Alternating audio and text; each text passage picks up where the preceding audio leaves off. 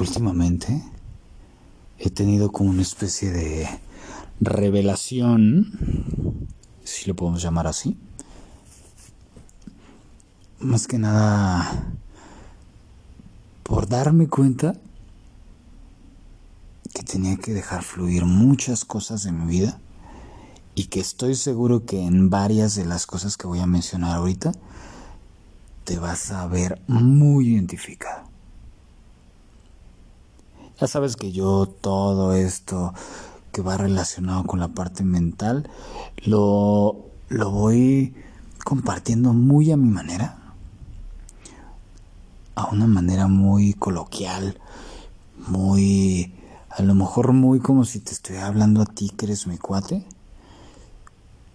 para que no solamente lo entiendas tú, sino lo, lo, lo termine de comprender yo.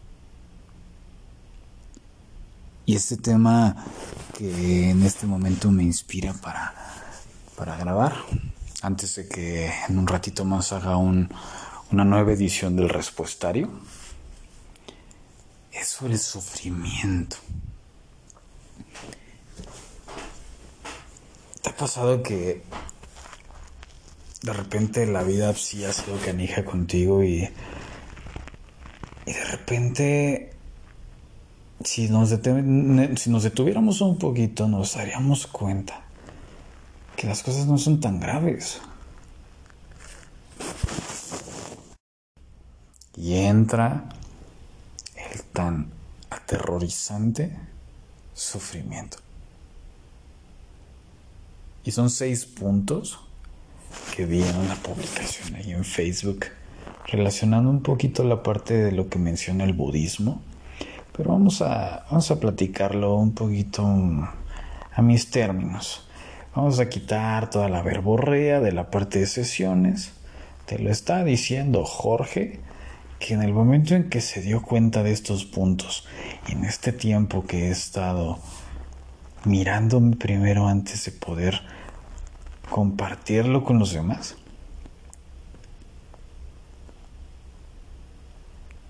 es que me vino esa sacudida.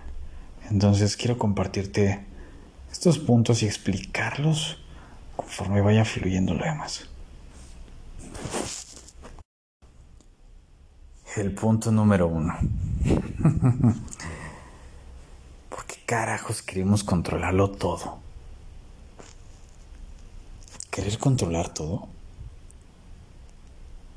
te lleva derechito a sufrir. Dije que no iba a mencionar nada relacionado a la parte de sesiones, pero bueno, pues es un ejemplo muy claro que, que manejo en sesiones, sobre todo en la parte terapéutica. Mencionamos este punto de, imagínate, ponte, date, detente unos, unos segundos. Mira a tu alrededor. Yo, por ejemplo, enfrente tengo una escaladora unas persianas, un bote de basura, varias cajas y esas cajas tienen un buen de botellas de cerveza, unas de vino y demás. Ahora tú ponte a pensar un poco acerca de o a, a mirar qué es lo que hay a tu alrededor. Si hay alguna cama, algún mueble. Ponte a pensar realmente cuánto pesa cada uno. ¿Qué es lo que le sucederá a cada uno? O sea, a lo mejor, pues, obviamente con el paso del tiempo se van desgastando. Ahora imagínate que te pones a cargar todo lo que hay ahí. Todo. Imagínate yo intentando cargar una escaladora que pues no es tan pesada, pero es incómoda yo quitar las persianas para cargarlas. Agarrar el bote de basura. Ahí prácticamente estoy saturado, pero de repente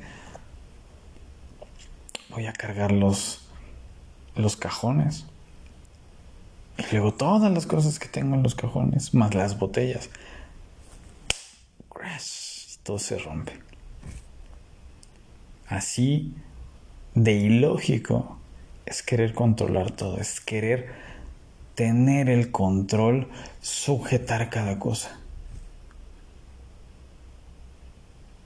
¿Y para qué? Para que no se nos salga de balance lo que nosotros creemos o lo que nuestra mente perturbada y saturada piensa que es lo correcto. Paparuchas.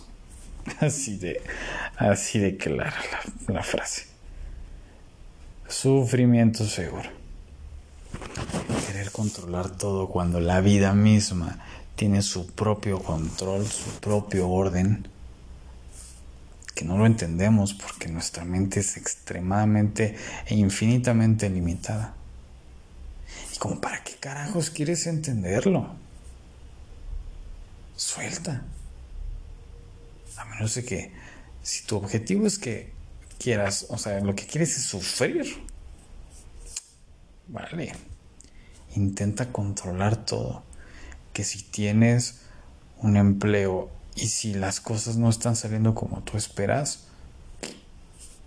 te frustres a tal grado de que no disfrutes el proceso. Que si la gente cercana a la que con la que te gusta convivir se relaciona con personas tú quieres controlar con quién se relaciona y con quién no. Qué pesado, ¿no? Sufrimiento seguro. Punto número dos aferrarte a lo que ya no puede ser. Realmente el fin de semana comí una cochinita deliciosa y unos cuantos guisados veganos y vegetarianos y omnívoros y lo que sea, ¿no? Delicioso. Pero si yo me aferrara a esos a esos guisos, a esa comida deliciosa y quisiera seguirla comiendo, obviamente en el pasado no puedo comerla, pero en el presente estará comiendo pura mierda. Porque eso es lo que es en este momento esa comida. Ya no es. Ya fue. Aplica para este ejemplo tan burdo como para relaciones pasadas. ¿Para qué sigues volteando hacia atrás? ¿Por qué sigues tocando la puerta del pasado? Esa es una manera de aferrarte a lo que ya no es. Por más que el pasado haya sido alegre, feliz, ya no es. Estás bloqueando lo que tienes enfrente.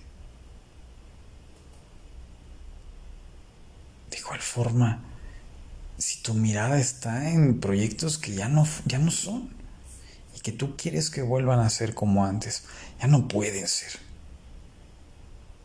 Recuerda el ejemplo de comida procesada, comida de pasado es, es caca. Me entiendas. Punto número 3. Desear que las cosas sean como tú quieres y no como son en realidad sufrimiento seguro, porque la vida es más grande que tú. En serio, ¿qué ganas con tener el control? Con el punto número uno. ¿No te parece aburrido?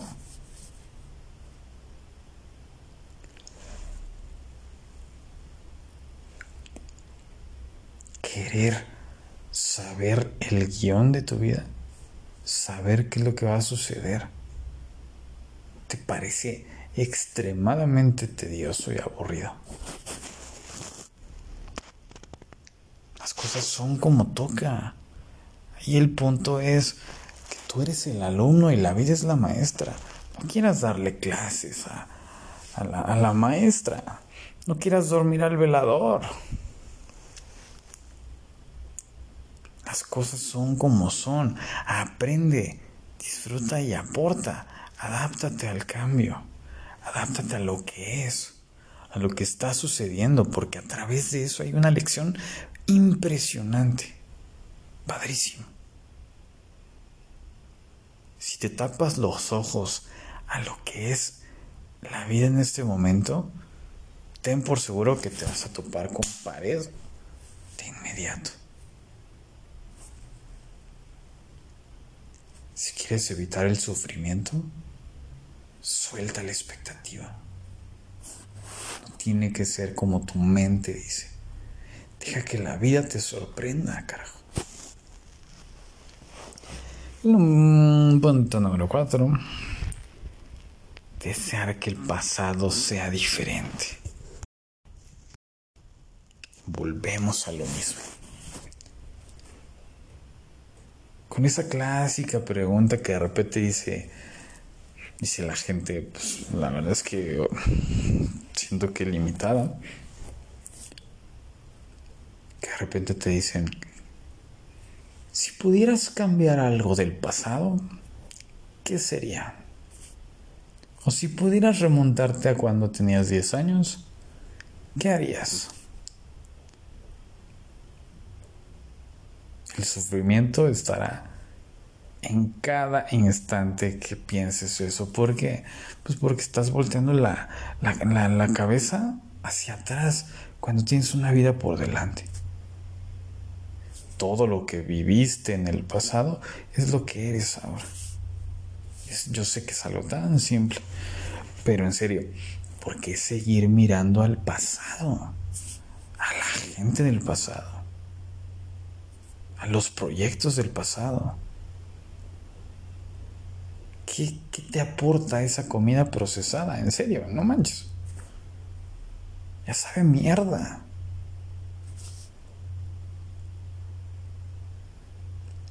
A veces no nos damos cuenta el daño que nos hacemos al estar guardando situaciones, guardando cosas, guardando personas del pasado. Tan, tan pesado como acumular objetos o basura. Y no me refiero a que las situaciones del pasado o las personas o lo que sea del pasado lo sean. Pero si ya no están en nuestro presente, ¿por qué carajos abrir la, eh, la tapa del water para sacar la caca? Así es simple. ¿Notas mi modo zen diciendo estupideces? Se puede ser zen y objetivo diciendo estupideces, creo yo.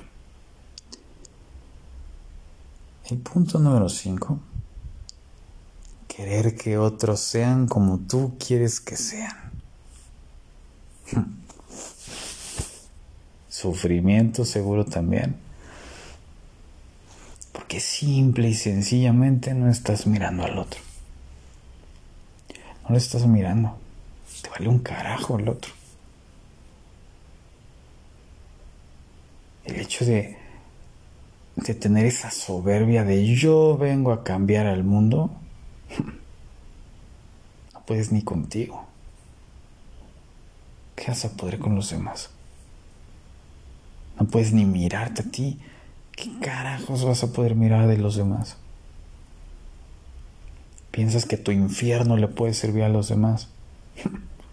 Ellos también tienen un, infierno. Y tu infierno es conocido por todos porque ellos lo viven a diario. O lo ven en mucha gente. Nos creemos especiales. Únicos sí somos. Pero somos únicos para nosotros, no para los demás. Cambiar la perspectiva, la mirada de los demás. Si logras vivir con esa soberbia, wow, te aplaudo. De lejitos, pero te aplaudo. Digo, durará un aplauso unos 10 segundos y después digo, ah, órale, pues que Dios te bendiga, mijo, porque el, el sufrimiento que te viene será eterno si crees que estás para ayudar a los demás, si crees que gracias a ti los demás tienen que ser como tú digas. Ni uno que trabaja la parte mental. No tenemos, no tenemos esa soberbia para empezar. respétate y respeta a los demás. Querer que ellos sean de una forma específica es como es como decirle a, la maestra que te está dando una lección y que tú le, le corrijas. ¿Por qué? Es como decirle a tu mamá que te va a dar de comer y te diga, no, este, eso no me va a nutrir. No, en vez de darme frutas, quiero que me des dulces. Chingaderas así, no manches.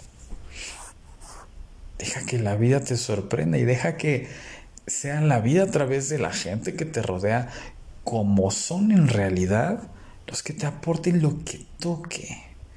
De otro modo, el sufrimiento estará latente, presente en todo momento, porque te va a estar jodiendo la existencia, creyendo que tu mente necesita tener la gente ideal para, para que tú puedas estar tranquilo.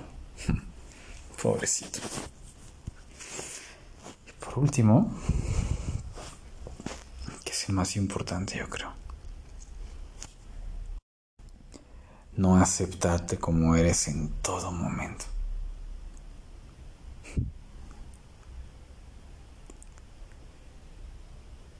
si realmente estás buscando sanar situaciones o fluir, lo primero que tienes que hacer es mirarte a ti.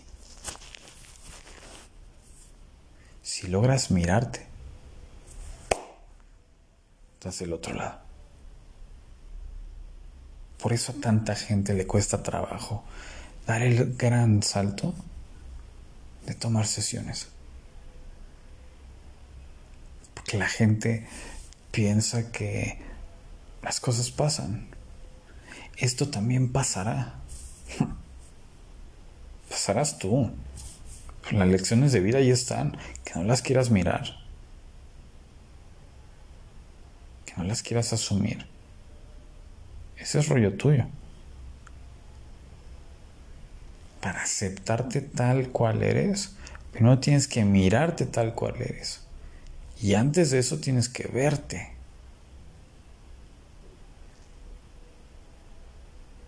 Si has conocido personas que se la pasan criticando a otros, son personas muy solas que traen un ruido impresionante en su ser. Y que por ende no se escuchan, por ende no se ven. Entonces es mejor y más fácil criticar al otro.